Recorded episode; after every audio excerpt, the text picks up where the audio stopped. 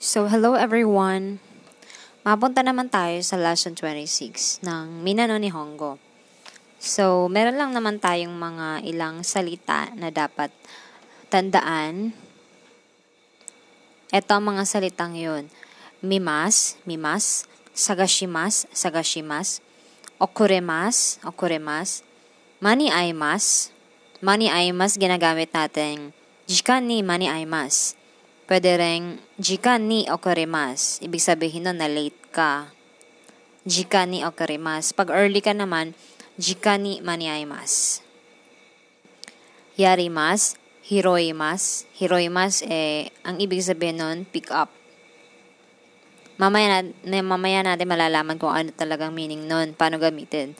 Sunod, sunod, renrakushimasu. Sugu, sugu, sugu, Paano ba yung next, next?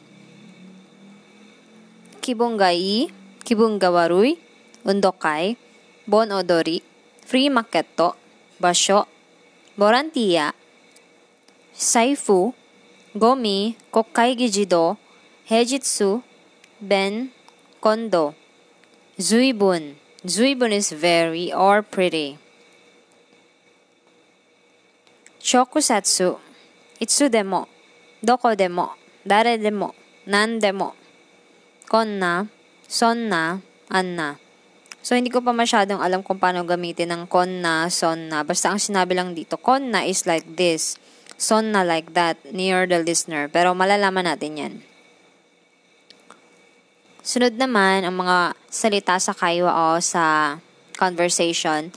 Katajukimas, pwedeng gamitin itong nimotsuga katajukimasu. Meaning nun, be put in order. Boxes be put in order. Then, sunod, dashimas, pwedeng gawing gomi o dashimas.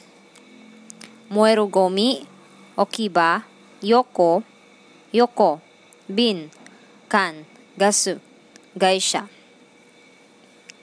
Sunod naman, yomi mono, uchu, uchu, Uchu is space or universe. Sunod sama. Sama, pareha din yan sa san. Like, jinsan, jinsama, ganun. Uchusen, kowai. Kowai parating ginagamit. Ito ang ibig sabihin nitong takot ka. Kowai yo, ganun.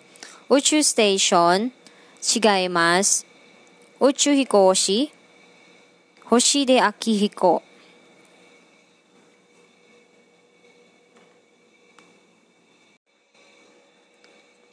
So, mapunta naman tayo sa grammar notes niya. So, meron tayong apat na grammar notes.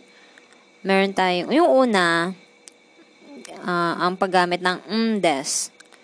So, pwede mo siyang i-attach sa verb, sa e-adjective, e-adjective yung oreshi, ganun. Ano pa bang e-adjective? Kawai, ganyan. Kawai, na nag end sa e. Pwede din yung na, na adjective. Pwede rin noun. Tapos, plain form nun, tapos i-add mo sa undes. So, sabi dito na, yung undes daw ginagamit sa speech, sa pagsasalita. Pero kung sa writing naman, sa pagsusulat, no des ang ginagamit. So, ano bang gamit ng undes?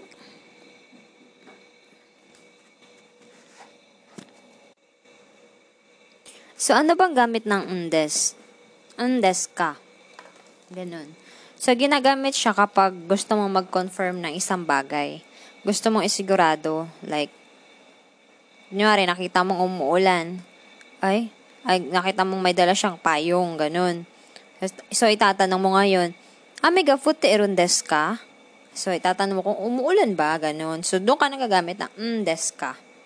Irundes ka dito sa point na to is irundes ka, di ba? Futte irundes ka. Futte imas. Actually, ano yan? Futte imas. Imas ka, imas yan. So, eh yung ano niya, plain form,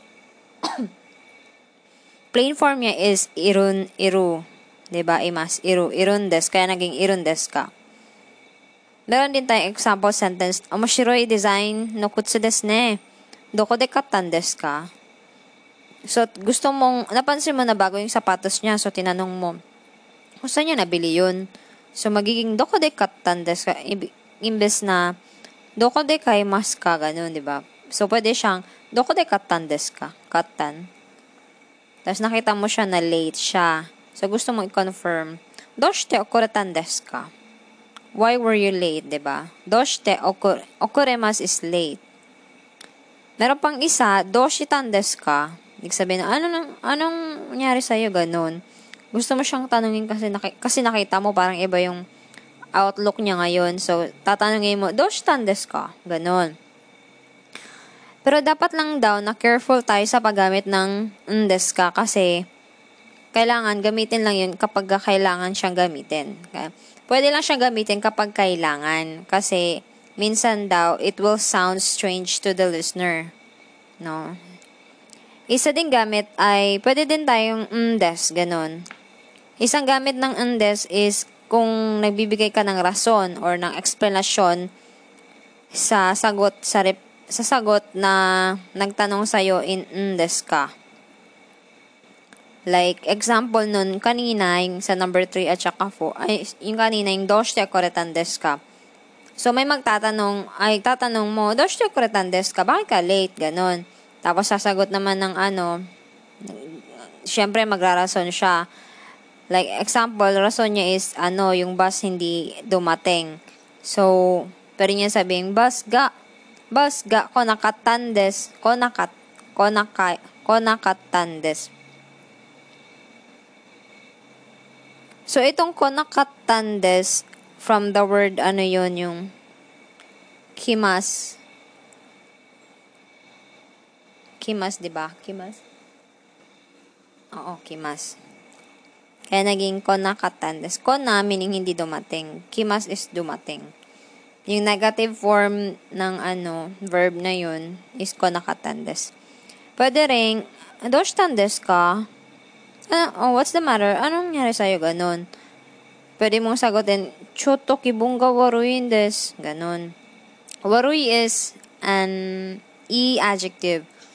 So, mag-attach ka lang ng undes. Waruin des ka. Waruin des, ganon. I don't feel very well, ganon. Pwede rin gamitin siya sa ganitong example ng sentence. Kunyari, Yoko karaoke ni ikimasu ka? Ibig sabihin, yoko karaoke ni ikimas ka, um, parati ka bang nagkakaraoke? Tapos, sagot ni, ang sagutin, ang sagot mo naman, iye amari ikimasen, karaoke wa ski janain des. Ibig sabihin, hindi, hindi masyadong pupunta.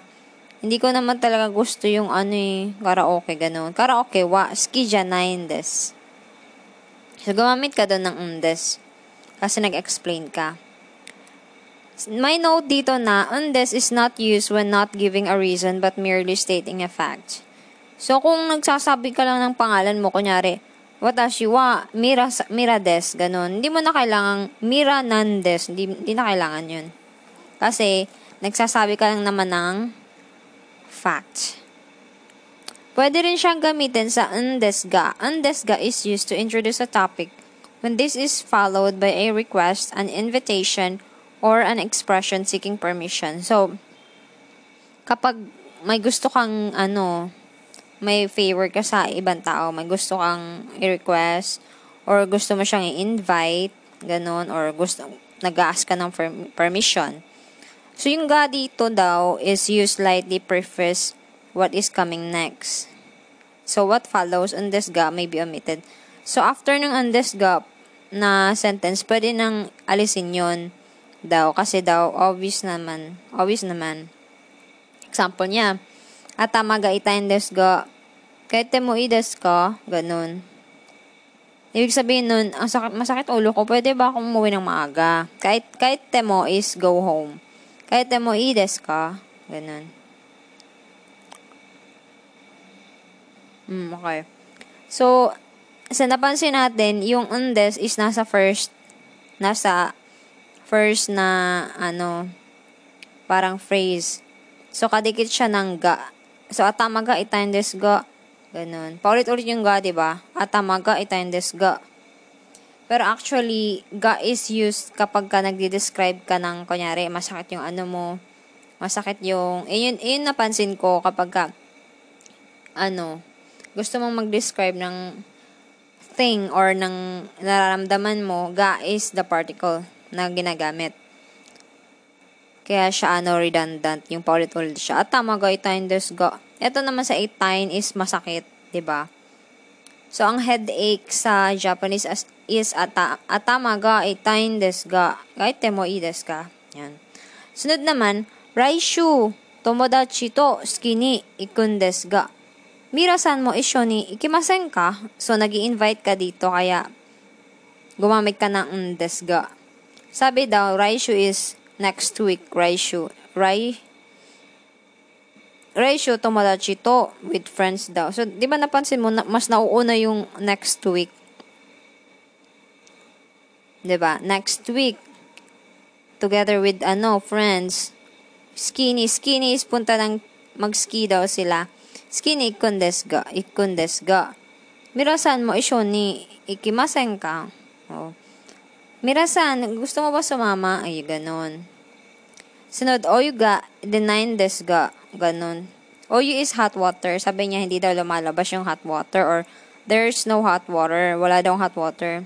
Oyuga, denain des ga. Tapos, dat, dat, dat. So, alam mo nang, alam mo nang, hindi mo na kailangang i, hindi mo na kailangang ano, dugtungan pa kung anong next nun. Kaya dat, dat, dat na lang siya. Kasi obvious naman eh kung walang ano, tubig na mainit, anong dapat gawin? E de, ayusin para magkaroon ng mainit na tubig. So, yun yung ibig niya sabihin sa ano, pwede nang i-omit, pwede nang alisin yung sunod ng undesga. Kasi understandable naman, obvious naman. Sunod naman is verb te form plus itadakimasen ka. Eto na tayo sa itadakimasen ka. Ang meaning nun, ano, would you be so kind as to masyado siyang polite form. So, ang sabi dito, more polite way of asking other than te kudasai. Ba ang first na nalaman natin is te kudasai, ang una. Meron pang mas grabing formal nun, which is itadakimasen ka, ganun. Pero narinig na natin yung word na itadakimasen ka, ganun. Nakalimutan ko na lang din ngayon. Pero ang ganito ang ganito ang isang usage niya, gamit niya meron tayong example, is sensei o shokai shite tadakimasen ka. Shokai shite, shokai shite is ano introduce. Sabi niya, so inuna niya yung i sensei meaning good teacher. I sensei o shokai shite tadakimasen ka. Ang meaning nun, tinan mo, siya, 'di ba? Shokai shite tadakimasen ka. Would you be so kind as to introduce me?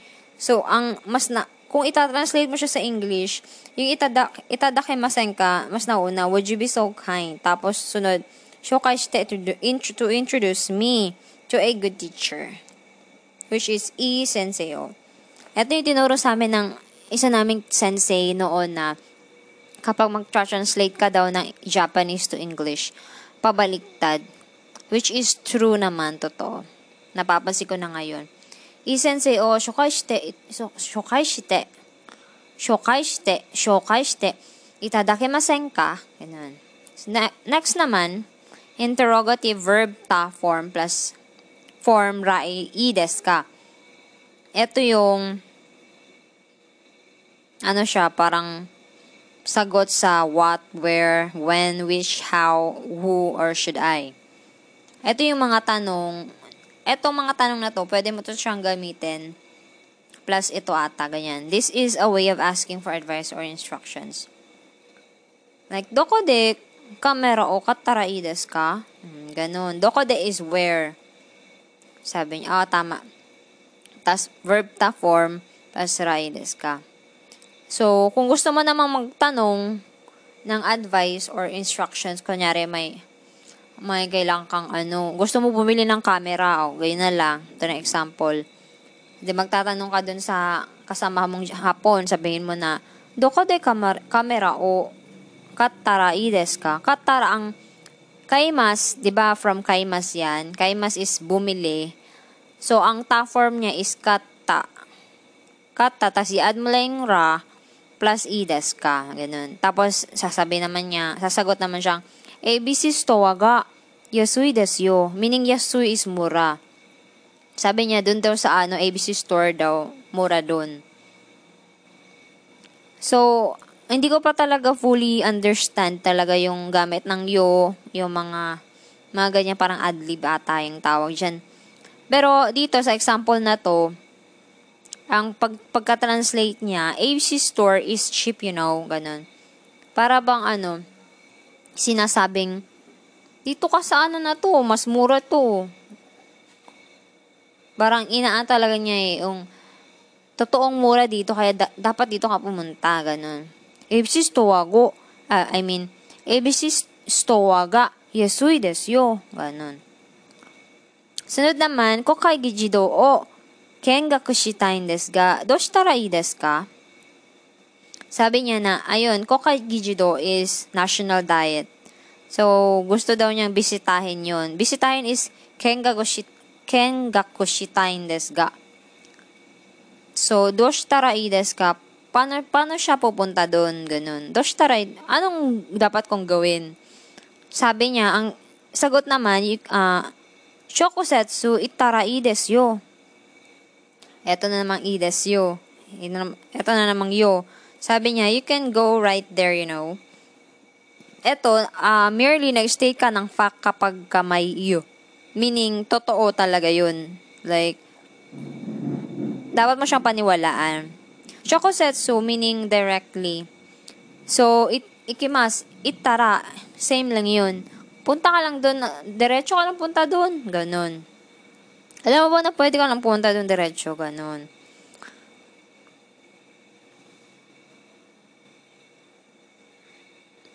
Sunod naman, ang last naman is noun, object, wa. Tapos, kides, kiraides, jozo des, heta des, arimas. Like, dislike, or ito yung mga kasing ano niya meaning, yung skides, like, ganun. Yoko karaoke ni ikimasu ka? Ito na naman tayo sa example na na to. Kanina, to, kanina din lumabas din to siya. So, sabi niya na, do you often go to karaoke? Karaoke, ganun. Yoku karaoke, yoku. Yoku is often. Yoku karaoke ni ikimasu ka?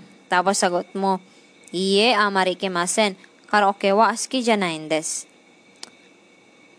So sabi dito na making a direct object marked by O into the topic of a sentence was introduced in lesson 17 of book 1. Nouns indicated by ga that are the object of phrases such as kides can also be made into a topic. So, kaya pala, ah, so ang meaning niya dito is, yung karaoke daw naging topic. ba Napansin mo naman, karaoke wa ski janain des.